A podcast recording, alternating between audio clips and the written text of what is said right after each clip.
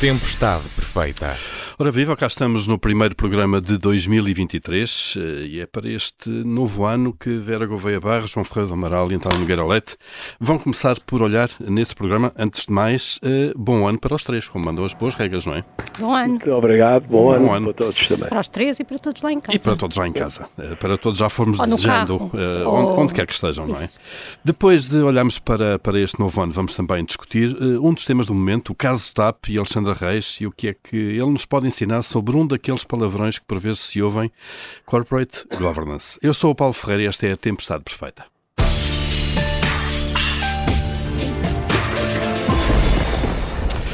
Ora bem, o que é que nos pode trazer este novo ano de 2023? Quando se fala de economia, que tendências, que riscos, que oportunidades é que podemos esperar? Não temos aqui propriamente bolas de cristal, nem sabemos lançar cartas, por isso não vamos aqui fazer previsões, mas há dinâmicas que estão em marcha e devemos, obviamente, contar com elas. Uh, há uma inevitável que está no radar uh, dos três membros deste painel, que é a inflação. Uh, Vera, começando por si, este adivinha ser mais um ano dominado por um um crescimento dos preços acima daquilo a que estávamos habituados antes de 2022? Eu suspeito que sim.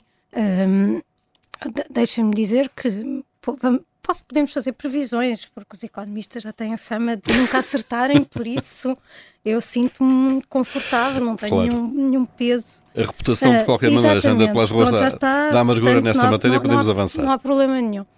Um, claro que isto, o comportamento dos preços vai estar muito ligado àquilo que é a situação na, na Ucrânia, entre a Ucrânia e a Rússia, mas não, não unicamente. Ainda, ainda hoje lia um artigo da Foreign Affairs sobre o, o fim desta vaga de globalização e como uh, o, o, peso das exportações e das importações na, na, na economia mundial tem estado a decrescer desde de 2008 e de facto depois a pandemia com toda a disrupção que trouxe a somar-se àquilo que já era um, um certo conflito em termos de, de, comércio internacional entre China e Estados Unidos, como de facto teve um, um efeito aqui de, de quebras e, e, e é engraçado porque o discurso político dos últimos anos tem sido muito marcado por esta por esta dicotomia entre economias mais viradas para o mundo ou mais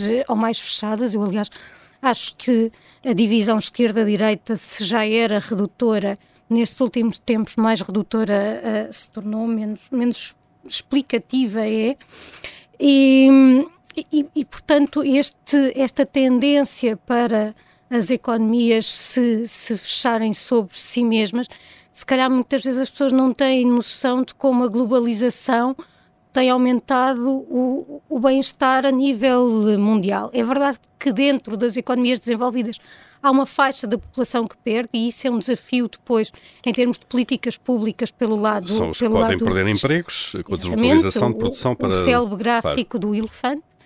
Uh, mas olhando para o todo, a globalização é positiva pelos empregos que cria, mas também pela capacidade de nós aproveitarmos aquilo que são economias de escala, aquilo que são vantagens uh, comparativas a nível, a nível mundial. Portanto, dizer que receio que a, que a inflação vai continuar a ser um tema neste 2023 não apenas pela questão na guerra na Ucrânia, que aí seria mesmo tentar usar uma bola de cristal, porque eu não tenho competências em matéria de relações internacionais e não me consigo pôr na cabeça Sim, de Vladimir Putin e, portanto, perceber quais são, quando acaba, claro. como é que é a sua função, utilidade e como é que aquilo funciona.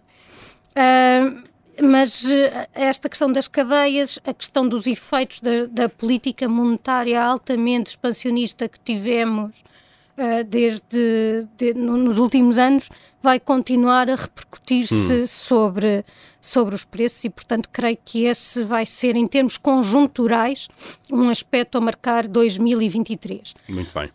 Já vamos depois Já vamos a, a, outros. António, também aponta a inflação como um dos temas que vai continuar a dominar, de facto, a, a, o percurso das economias. Sim, sem dúvida.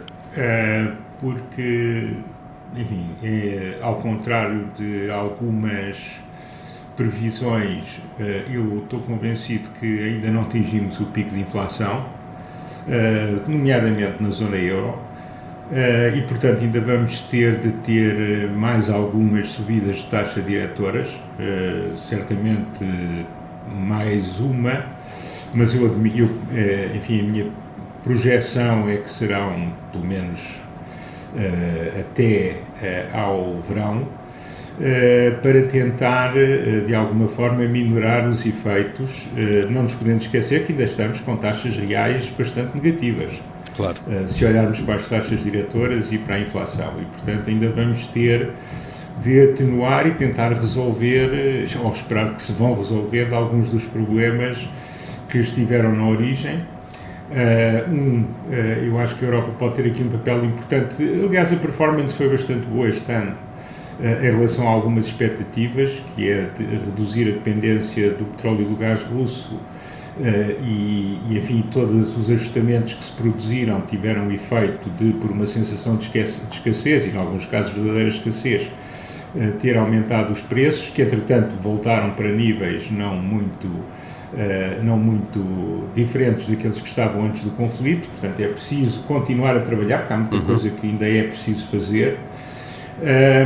Por outro lado, também estamos dependentes de como é que, enfim, os produtores cartelizados reagem, embora, enfim, a sua margem seja cada vez menor.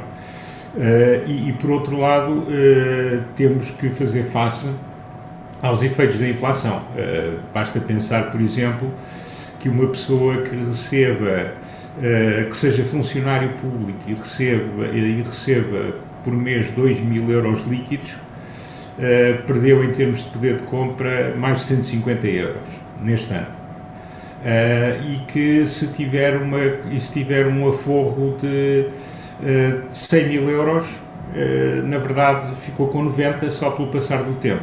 Claro. se tiver, por exemplo, sob a forma de depósitos a prazo. Sem rendimento, Ora, portanto, claro. Sem, rendi sem rendimento e, portanto, como o valor nominal se manteve, a inflação foi de perto de 10%, 9 e qualquer coisa, o que seja, 8, 9, 10, a pessoa perdeu rapidamente ali 8, 9, 10 mil euros, uh, enfim, de poupança que se esvaiu, não é? Com a inflação. Uh, é preciso ver que isto agora uh, é um ano sobre outro e que estes efeitos são multiplicativos. Pois, a, a ideia de que, António, a ideia de que a inflação desce não é, atenção, cuidado, não são os preços a descer. Não, não. Uh, mesmo a taxa de crescimento claro. poderá descer alguns claro. a partir de meados do ano. Agora, é preciso ver, é para pessoas que estão, por exemplo, que têm rendimentos nominais que pouco variaram, e eu acho que em Portugal os que menos variaram são dos funcionários públicos que têm um salário acima dos salários mais baixos da função pública. Portanto, que ainda apanham uma parte substancial de funcionários essas pessoas, sobretudo se forem mais velhas e já tiverem alguma poupança para complementar a sua reforma, uh, neste ano que passou e neste ano que está para começar, uh, vão ter uma redução de riqueza e, da, e, e, do, e, da, previsibilidade daquilo que vai ser o seu bem-estar no futuro bastante considerável. Uhum. Uh, e, e, isso é um impacto semelhante a impactos que tivemos nos anos 70 e início dos anos 80, que foram uh, muito, muito negativos para as pessoas de mais idade. E quando eu não estou a falar das mais idade, não estou a falar dos grandes idosos, estou a falar das pessoas para cima dos 50 e tal anos. Uh, que, que já não têm grande capacidade de alterar substancialmente, substancialmente o, seu rendimento. Se tiverem um patrão com uh, poder de império, como é o Estado, uh, tem o aumento que o Estado lhes dá, Uh, e a partir daí uh, tem uma redução não só nos rendimentos em cada ano, e, e, sempre que o rendimento for ajustado abaixo da inflação vão perdendo mais e há aqui um efeito multiplicativo, e por outro lado, uh, a, su, a, sua poupança, o seu pé de meia cai. Ora, isto vai pôr problemas para o futuro hum. e é preciso começar a endereçar alguns. Estas coisas não se resolvem por decreto, mas é algo ao qual os policymakers, portanto, os fazedores de políticas públicas, têm que prestar eh, necessariamente eh, alguma atenção. Claro. Uh, Inflação, então. É o, Deixa-me só. Não, mas diga, esse, diga. esse é, o, é, o, efeito que mais me preocupa, porque relativamente à inflação, Repare, nós temos um governo que agora, e bem, é parcimonioso na despesa. E, portanto, o governo, aliás, eh, eu, o meu discurso até era um pouco ao contrário, o governo cortou as unhas rentes para uma parte substancial uh, dos, seus, uh, dos seus funcionários uh, em termos de compensação pela inflação e vai continuar a fazê-lo necessariamente. Por outro lado, já percebeu, espero eu, que em vez de ter políticas generalizadas que ajudam os que não precisam de ajudar, tem que ter políticas targeted, ou seja, focalizadas naqueles que efetivamente mais necessitam. Portanto, eu não estou a ver a política orçamental a ser, a, e de rendimentos a contrariar o impulso que é necessário para baixar a inflação. O, a luta à inflação mais importante em termos da política monetária está dependente do BCE. Portanto, aqui é só esperar que eles tenham juízo e, eu, eu julgo que vão ter, uh, e tomem as medidas certas e leiam os dados que vão surgindo de forma adequada. Muito bem. Uh, João Ferreira do Amaral, também tem a inflação aqui no seu radar para 2023, não é? Sim, eu penso, enfim, é tudo muito incerto, como já, já foi dito, mas o mais provável, do meu ponto de vista, é que se assista a uma desaceleração da inflação e, portanto, que um ritmo da ordem dos 9, 10% se reduza para um crescimento, que será, evidentemente, continuará a haver crescimento de preços, mas um crescimento bastante mais moderado. Isto é, eh, se as, se as coisas evoluírem de forma relativamente positiva em termos do, do, do, do clima político mundial.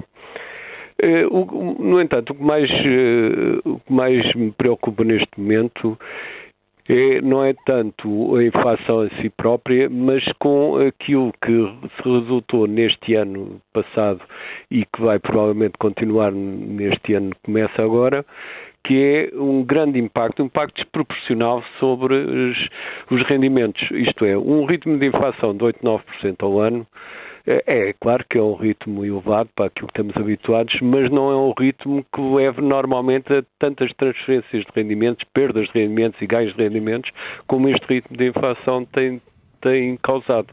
E que tem a ver fundamentalmente com a política seguida, de, de fazer pagar todo o ajuste, nomeadamente aos rendimentos salariais, em parte também às pessoas de forma, mas basicamente relação aos eh, rendimentos salariais. Uhum. E o próprio acordo eh, com os parceiros sociais que para vigorar este ano, penso que também hum, significará provavelmente uma, um novo decréscimo de salários reais, se for, for cumprido como está. Estás 5,1%, não é? 5,1%, claro. tal como está previsto. Enfim, se não for uma queda, pelo menos será uma quase estagnação, porque também não creio que a inflação o ritmo de crescimento se reduza para além de 5%, para baixo de 5% ao ano. Se, se vier, tudo bem.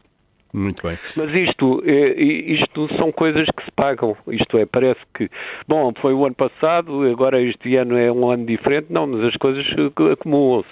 E vamos ver o que é que isto vai dar em termos de indicadores eh, sociais, nomeadamente em termos de pobreza, que será um indicador importante saber se os apoios que houve, e bem, aos tratos com mais dificuldades, eh, se foram suficientes para reduzir, serão suficientes para reduzir o risco de pobreza, e também o peso dos salários no rendimento nacional, que, do meu ponto de vista, vai ter uma quebra quebra completamente claro. inédita em situação de crescimento económico, porque estamos a falar de uma situação em que há crescimento económico. Já agora, João, o outro tema que o João, o João queria colocar em cima da mesa é o crescimento, e agora vou pedir-vos eh, para este segundo tema um, que sejam muito telegráficos.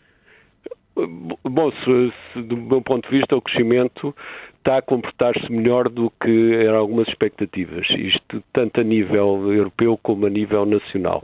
O que não quer dizer que não vamos ter uma desaceleração de crescimento económico, que vamos, e espero, a não ser que o clima político e económico mundial se deteriore, espero que não dê em Portugal uma recessão mas se houver uma recessão, o mais provável é que seja uma recessão relativamente suave e, e não uma crise, como normalmente se tem falado muito de crise, eu acho excessivamente, porque não é isso que neste momento, em termos económicos, está em causa. Muito bem. Uh, António uh, e Vera uh, apontam também para a guerra, a grande, uma das grandes incógnitas de 2023. António, duas frases sobre, sobre isto e o que é que podemos esperar, se é que sabemos, não é? Uh, bom, ninguém sabe. Uh, eu, enfim, não sou um especialista. Uh, tenho acertado mais em termos da minha expectativa do que alguns dos especialistas da CNN, mas isso qualquer português.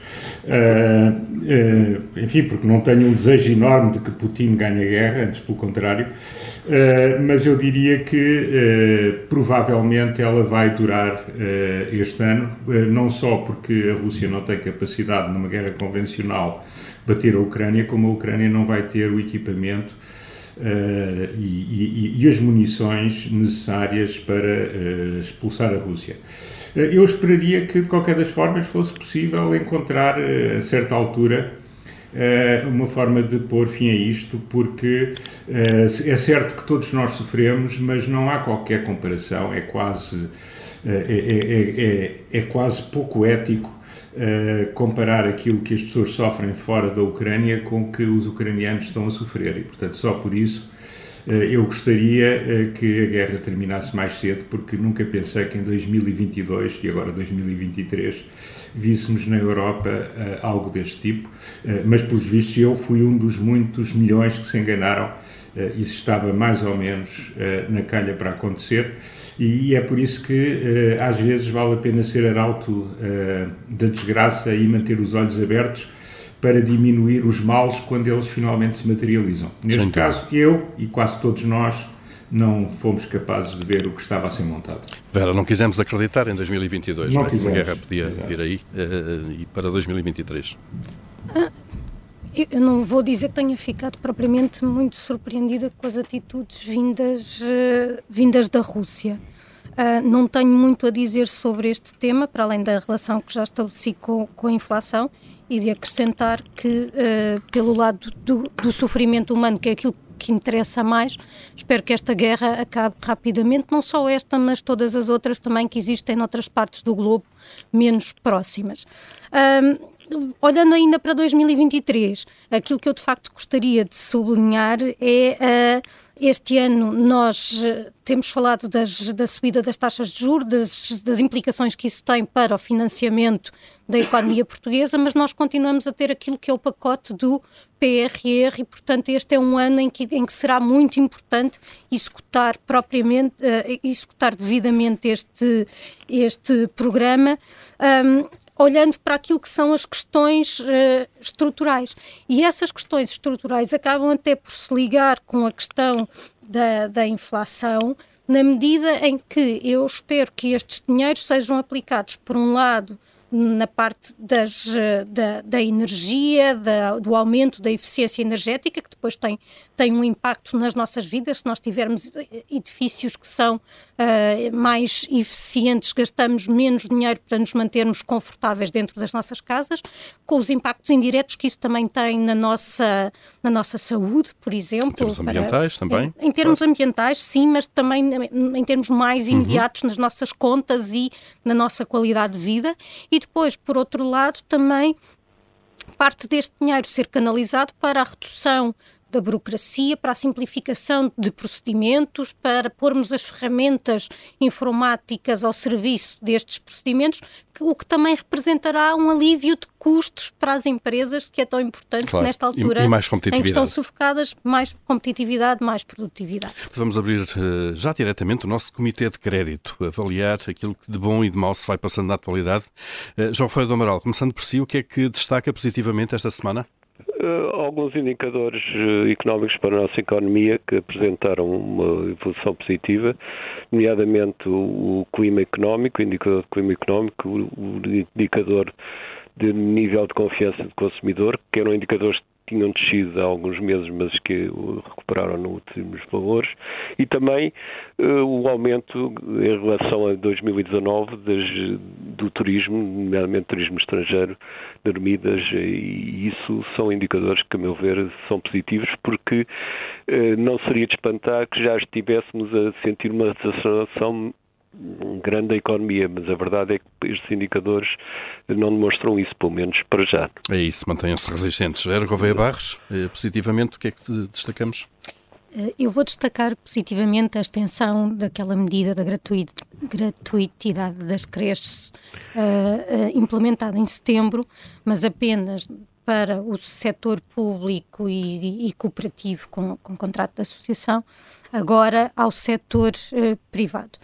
Um, atenção, eu aprovo esta medida por não discriminar as crianças que estão no setor privado por falta de resposta uh, do, do, público, e sabemos que esta é uma área em que é muito difícil, mas uh, mantenho aquilo que tenho dito a propósito de outras, de outras medidas semelhantes a esta, acho que deveria existir uma condição de recurso, ou seja, este, este, este apoio não devia ser dado indistintamente. Não devia ser universal, não devia, devia ser, ser universal, não deve fazer uma distinção de facto entre os estabelecimentos, entre a sua natureza pública ou privada, mas deve olhar para aquilo que é o rendimento das, das famílias.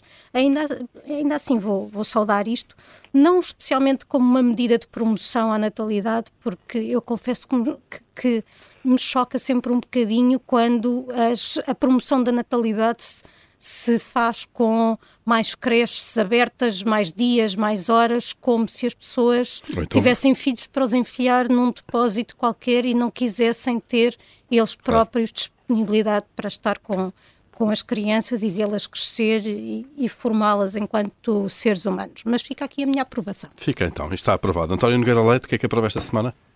Eu só ia referir uma coisa que acabou de dizer uh, uh, agora mesmo, que é que eu estou completamente de acordo com a Vera no sentido que, uh, quer dizer, ser pai ou ser mãe vai, quer dizer, implica um sacrifício que é um sacrifício com um retorno emocional gigantesco.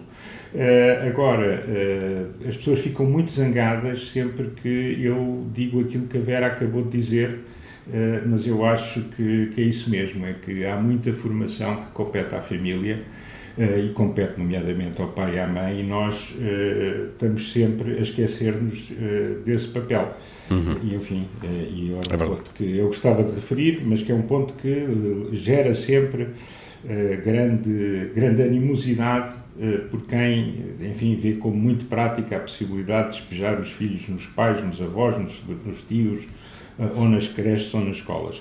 Que é uma coisa que eu posso perceber para pessoas com um rendimento muito baixo, em que, a, em que a educação dos seus filhos é quase um exercício permanente de sobrevivência na corda bamba, eh, mas estamos a falar no extremo da sociedade, não estamos a falar em muitas outras pessoas que já sabem quando se é pai eh, ou quando se é mãe, eh, enfim, a nossa vida muda. Uhum, claro. relativamente ao positivo, eu ia uh, enfatizar um aspecto que não tem a ver com Portugal, mas no qual também, enfim, nós estamos globalmente envolvidos, que é os bons resultados até agora uh, de alguma da reestruturação que tem sido feita nos circuitos energéticos na Europa, reduzindo a dependência uh, dos fornecimentos russos de gás e petróleo. É evidente que isto não está resolvido, eh, mas ninguém esperaria, ou pelo menos só os otimistas esperariam, que chegássemos ao final de dezembro eh, com 90% da capacidade de armazenamento alemã preenchida. Uh, com todas as reduções enormes de fornecimento que vieram da fonte original e que foram, obviamente, supletivamente resolvidas a partir de fontes alternativas. Isto é um processo que ainda vai demorar, Estamos muito longe disso, mas até agora, de facto, eh, não, eh, não, necessariamente a Comissão, mas os países da União Europeia, e nomeadamente alguns dos países mais afetados, têm conseguido uh, um sucesso que não é absoluto, mas que é considerável claro. uh, num exercício muitíssimo difícil e que é fundamental para a economia da Europa e também para o conforto das populações europeias e para a manutenção de um espírito de não, digamos, demissão da responsabilidade democrática e de solidariedade que temos enfim, em não ceder claro. aos ditames de um ditador enraivecido. Muito bem, então, nota positiva também para isso, que está a correr melhor do que aquilo que se pensava no verão, de facto, a quebra de uma certa dependência da Europa da energia russa. Vamos aqui aos negativos. João, o que é que sublinha negativamente esta semana? Sublinho o impacto negativo da instabilidade governativa. Uh, eu, enfim, terá a sua explicação, eu não sou político, não vou entrar por aí, mas quando afeta, uh, nomeadamente o Ministério como o Ministério das Infraestruturas, que é crucial quer para os, os, investimentos necessários ao crescimento económico, nomeadamente no âmbito do, do plano de recuperação e resiliência, quer também para a própria conjuntura, porque é evidentemente um setor que tem efeitos conjunturais importantes, começa a ser preocupante e, portanto, acho que é profundamente negativo que isso suceda. Vera, negativo? eu vou uh, chumbar algumas propostas que têm existido uh, por, por, parte de, de, vários agentes, nomeadamente da, da Ordem dos, dos, Nutricionistas, que se isente de IVA os, os alimentos essenciais. Olha-se até para o exemplo espanhol recente. Olhando até para, para o exemplo espanhol. E explico porquê. Uh, vou tentar não ser muito, muito técnica, mas uh, a introdução de um imposto ou de um subsídio traz sempre aquilo que os economistas chamam uma carga excedentária, ou seja, é um efeito que tem que ver com a perda de bem-estar. Quando eu introduzo um imposto com curvas da procura e da oferta normais, o que vai acontecer é que o preço que o consumidor paga é superior à situação inicial sem imposto, aquilo que o produtor recebe sem uh, uh, descontado do imposto vai ser menor do que aquilo que recebia antes. Parte, essa diferença entre preços corresponde ao imposto que vai gerar receita para o Estado. Para o Estado mas a quantidade transacionada vai ser menor e há ali uma partezinha de bem-estar que, que se perde. O preço de equilíbrio desloca-se de alguma maneira. De, sim, vai, vamos ter dois claro. preços e, e, e, há ali uma perda de, de bem-estar. O que acontece é que a dimensão dessa perda de bem-estar depende daquilo que uma coisa, de uma coisa que os economistas chamam de elasticidade, ou seja, da resposta que a procura ou a oferta têm, a quantidade em termos do preço.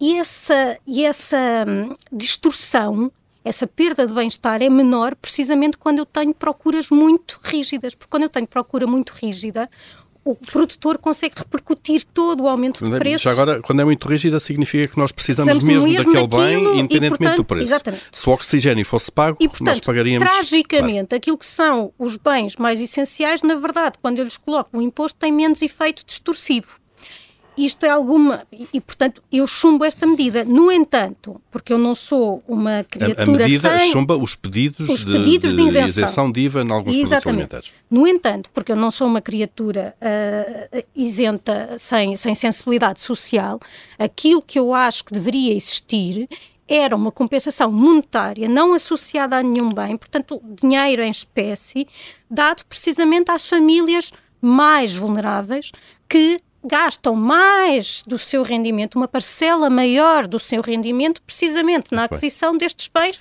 essenciais Portanto, também intuitivo. Repetir mais vezes a medida dos 240 euros, por exemplo. Por exemplo, Natal. exatamente, mas não a aprovar isto. Não aprovar a, a isenção os pedidos de IVA. para a isenção de IVA de produtos. António, para fechar este comitê de crédito, o que é que chumba? Não. Uh, Depois desta eu, entrada aqui mais não, técnica não, inflação. Não, porque isto está exatamente em linha com uma das coisas que eu tinha dito há bocado, que era a importância de ter medidas direcionadas para quem precisa e não medidas generalizadas para todos. Claro. Uh, relativa, eu era também a, a confusão no governo, uh, porque é o culminar de muitos casos e casinhos, na expressão do seu Primeiro-Ministro, e este foi particularmente grave. Uh, aparentemente terá, uh, veremos no futuro, uh, criado alguma apreensão no próprio, mesmo no Sr. Presidente da República. veremos, eu acho é que, enfim, o país, uma das vantagens que temos tido ao longo deste ano é que temos um governo que se pode concentrar na governação porque tem maioria absoluta, mas aparentemente essa concentração tem falhado e, portanto, eu esperaria para 2023 eh, que, que se governasse, eh, idealmente que se governasse bem, não, não tenho essa esperança em todas as áreas, eh, mas que se terminasse com, com isto, porque são, são atos negativos auto-infligidos por quem não tem necessidade de o fazer e, e que acaba por uhum. penalizar-nos a todos nós, porque claro. enquanto discutimos isto e enquanto se trata disto, não se trata aquilo que é realmente importante que é resolver os problemas do país e dos portugueses. Muito bem, o Comitê de Crédito então fechado aqui com as notas positivas e as notas negativas da semana.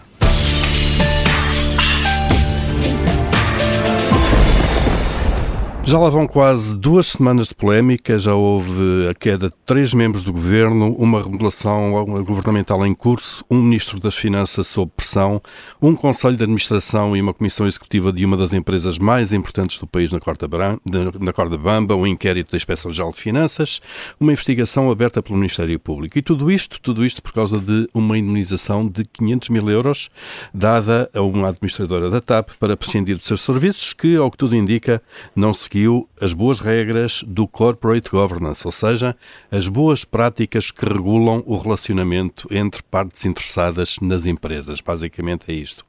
Uh, António Nogueira Leite, uh, começando por si e, e, de uma forma quase telegráfica sobre este assunto, se tivessem seguido as boas regras, não havia tanta gente metida numa enrascada neste momento, não é? Não, porque se tivessem seguido as boas regras, eh, a saída de um membro da Comissão Executiva teria de passar uh, pelo ok dos acionistas em Assembleia Geral. Uh, a Assembleia Geral, numa empresa em que o único acionista é o, é o Estado, através do Tesouro, uh, é feita de uma forma muito simples, portanto, reúne-se um representante do Ministério das Finanças, de representante do Tesouro, tem conhecimento e aprova ou desaprova a saída da pessoa, a sua substituição e a indenização de saída. Portanto, se tivesse havido uh, as regras triviais da governação corporativa, nomeadamente a governação corporativa de empresas públicas, este caso, por simplesmente, não tinha existido. Tal como às vezes nas empresas privadas, nós temos aqui um exemplo de que a informalidade, uh, primeiro, uh, não devia existir, e é por isso que existem regras de bom governo e a aplicação dos códigos nomeadamente do Código das Sociedades e do Código da Gestão, eh, da gestão Pública, eh, e, e, por outro lado, enfim, temos a certeza, todos os stakeholders e nós contribuintes, de que as pessoas certas têm conhecimento de todas as decisões das quais deveriam ter tido conhecimento. E, portanto, neste caso, bastava aplicar as regras para ser absolutamente evitado. Claro, e transparente desde o início, e, enfim, sem estes custos para todos. Uh, João Ferreira do Amaral, também veio aqui, de facto, uh, um caso em que, enfim, não se seguiram as regras básicas uh, que deviam, no fundo, enquadrar estes casos. Tudo leva a crer que sim, eu penso que toda a gente ainda conhece mal o processo, pelo menos não, não tem vindo a público esclarecimentos suficientes, aguardam-se os inquéritos, etc.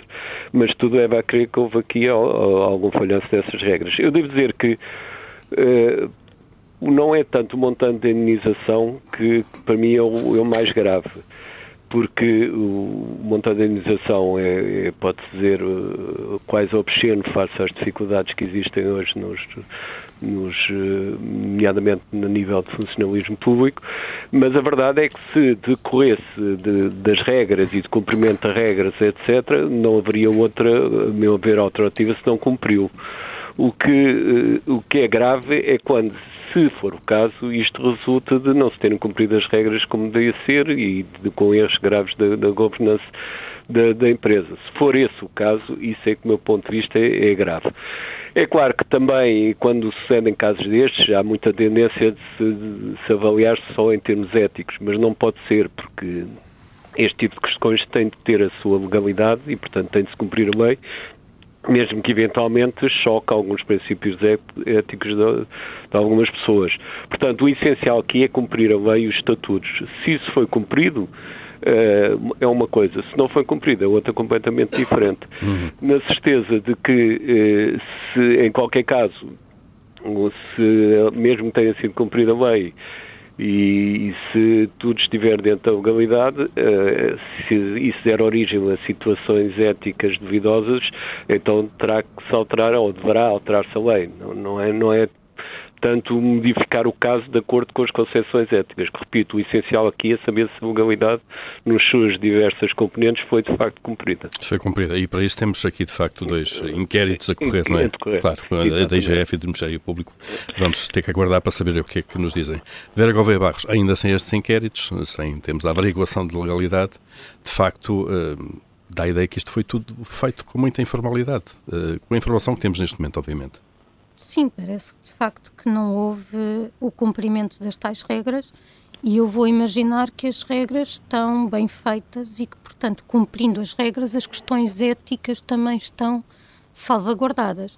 E não apenas as questões uh, éticas, mas também as questões da boa gestão, ou seja, eu vou admitir que cumprindo as regras, o acionista teria algo a dizer sobre esta saída, vou, não vou usar nenhum termo legal porque já não sei qual é que é o apropriado, a saída desta pessoa e analisaria aquela indemnização face à alternativa de manter uh, a pessoa no lugar em que estava, porque tanto quanto sabemos, um, parece que oficialmente foi a pessoa que saiu, mas ela saiu por um convite para que saísse. E, portanto, também importa perceber a que é que se deveu esse convite. Claro. A permanência da, da, pessoa na TAP seria prejudicial ou não? Custaria à empresa mais de 500 Custaria mil euros mais ou não? de 500 Vamos... mil euros claro. ou não? E isto levanta-nos também a questão sobre a TAP e todas as outras empresas públicas onde isto acontece, tentar perceber, porque este caso uh, acabamos ter conhecimento dele, porque depois esta pessoa acaba por ser secretária de Estado e isso coloca sob eh, um escrutínio maior. Mas se calhar deveríamos escrutinar melhor todas estas decisões nas várias empresas públicas. Porque, por exemplo, nós temos agora o regresso do César Peixoto ao Passos de Ferreira, onde ele tinha saído, mas continuando a receber o seu ordenado. Um, e isso é uma coisa que não me interessa rigorosamente para nada, porque eu não estou muito preocupada com a gestão do Passos de Ferreira, estou preocupada quando ele joga com o Porto, como é que joga, mas de resto não me interessa nada o que é que os acionistas fazem com o seu dinheiro. Mas neste caso, caso, somos todos acionistas. No é? caso da TAP... Deixem-me só dizer uma coisa depois. No caso, sim, sim. no caso das empresas públicas, eu de facto estou preocupada porque é o meu dinheiro enquanto contribuinte e dos demais contribuintes que lá está. Dinheiro esse que pode ser aplicado, pensando agora concretamente nos montantes que foram, uh, que foram postos na TAP, dinheiro esse que uh, faz muita falta nos setores da educação, da saúde, uh, onde nós sabemos que há problemas uh, graves e, portanto, tenho uma especial preocupação com este tipo de sim. Claro. António, ia dizer qualquer coisa? Eu só queria dizer que se os procedimentos não tivessem falhado, esta discussão seria absolutamente inútil, porque para aprovar a saída, com certeza que a representante ou o representante do, do, Tesouro e a representante ou representante das obras públicas teriam que saber e concordar com a justificação dada. Quer dizer, este é, e, e o meu problema e, é portanto, não havia sequer a discussão do quem é que sabia, quem é que não sabia, se foi aprovado, se não foi, claro. Pois, é que essa questão não me interessa nada saber. A mim o que me interessa é que na TAP verificou-se que uma coisa que aconteceu N vezes no passado se continua a verificar. O governo não exerce a sua função acionista adequadamente. Uhum. E as pessoas descartam-se dizendo, ah, eu tinha que receber uma. Não tinha nada. Tinha que tomar a decisão no sítio certo. E, portanto, falhou e continuamos com isto. Eu sei lá se passa o mesmo na CPI. O que é que se passa na REFER, agora não é REFER, nas infraestruturas? E o que é que se passa nas outras empresas todas? Será que também existe esta informalidade? Ou, ou será que essa informalidade terminou? Mas Isso é vou, muito importante. Mas eu vou mais longe, porque eu, eu, não estou preocupada apenas que o Estado exerça a sua função acionista, mas também a forma como como a ah, exerce. Tá não, não, como, é, mas, como é que decide? Não, é tudo devido oh, oh, é, é, outra coisa. Nesse caso, não andávamos à procura de saber se o ministro tinha sido informado. Eles não se vinham descartar, dizer, ah, eu não sei de nada, ninguém sabe de nada. O que acontecia é que tinham que justificar a decisão Sim, que tomaram, exato. ou aprovar ou não aprovar. A hum. partir daí, nós estamos enredados numa conversa que tem N derivadas possíveis e em que discutimos tudo menos o essencial. É que houve uma má decisão que aparentemente não foi tomada por ninguém. Claro. Uh, João ia acrescentar qualquer coisa. Ninguém não, é, justamente a, a, informalidade é uma ilegalidade nestes casos, não é? Porque, de facto, a formalidade existe justamente para evitar coisas deste tipo. E, portanto, se não foi seguida, é uma ilegalidade, de, de, evidentemente. Claro. E, portanto, uh, é, o caso deve ser analisado, do meu ponto de vista, deste, deste, deste, deste âmbito, neste ângulo, neste ângulo melhor, e, e esse é crucial e, portanto, por isso é que nós ainda não temos informação, mas esperemos que venhamos a ter, de facto, para saber exatamente eu, o que é que falhou e onde, não é? António, uma frase. Dizer, porque eu, eu já exerci estas funções e houve um ou dois casos há 20 anos atrás em que me apareceram, o senhor tem que assinar aqui porque o Ministério Setorial já decidiu e eu disse, volta tudo para trás, vamos ver como é, qual é a decisão. Epá, isso, isso nas finanças, António. Tiveram, isso claro, nas finanças, claro. Isso nas finanças e o secretário e o Ministro Setorial, e nesse caso era o Dr. Jorge Coelho, tiveram que engolir e voltar atrás. É, é evidente que não tornou popular. Pois, por isso é que é uma dupla tutela, claro. As coisas têm que ser feitas como deve ser. Muito bem, seguramente vamos eh, futuramente, quando houver decisões sobre os inquéritos a correr, eh, olhar para eles. Para já temos que fechar em ritmo acelerado este programa eh, e vamos ao momento de tirania. Vera, se mandasse. Se eu mandasse, não sei se o tema da habitação seria Secretaria de Estado, seria Ministério, não, não sei exatamente como é que entraria na orgânica, mas uh, as políticas públicas neste domínio seriam feitas com base em conhecimento e compreensão do funcionamento do mercado. Muito bem, está no fundo esta tirania ditada. António, qual é a sua? Talvez não seja mais inteligente, mas é aquela, aquela que eu sinto que era mais importante, que era o fim da guerra estante. Muito bem, João, a sua tirania. Dava, dava atenção ao relatório da CIMEC, provavelmente pouca gente saberá o que é a CIMEC. A CIMEC é uma comissão independente que analisa os, as medidas especiais de contratação pública, ou seja, que vai analisando o processo de contratação pública, funciona junto à Assembleia da República, e publicou agora um relatório que vale a pena ver eh, sobre os aspectos eh, que estão a correr bem, os que não estão a correr bem, etc. E penso que é significativo porque é uma comissão que funciona, efetivamente. Não? É? Muito bem, vamos olhar para ele. Muito bem, tiranias eh, ditadas para esta semana. A Tempestade Perfeita fica por aqui, voltamos para a semana. Até lá, já sabe, pode ouvir-nos sempre em podcast nas plataformas habituais.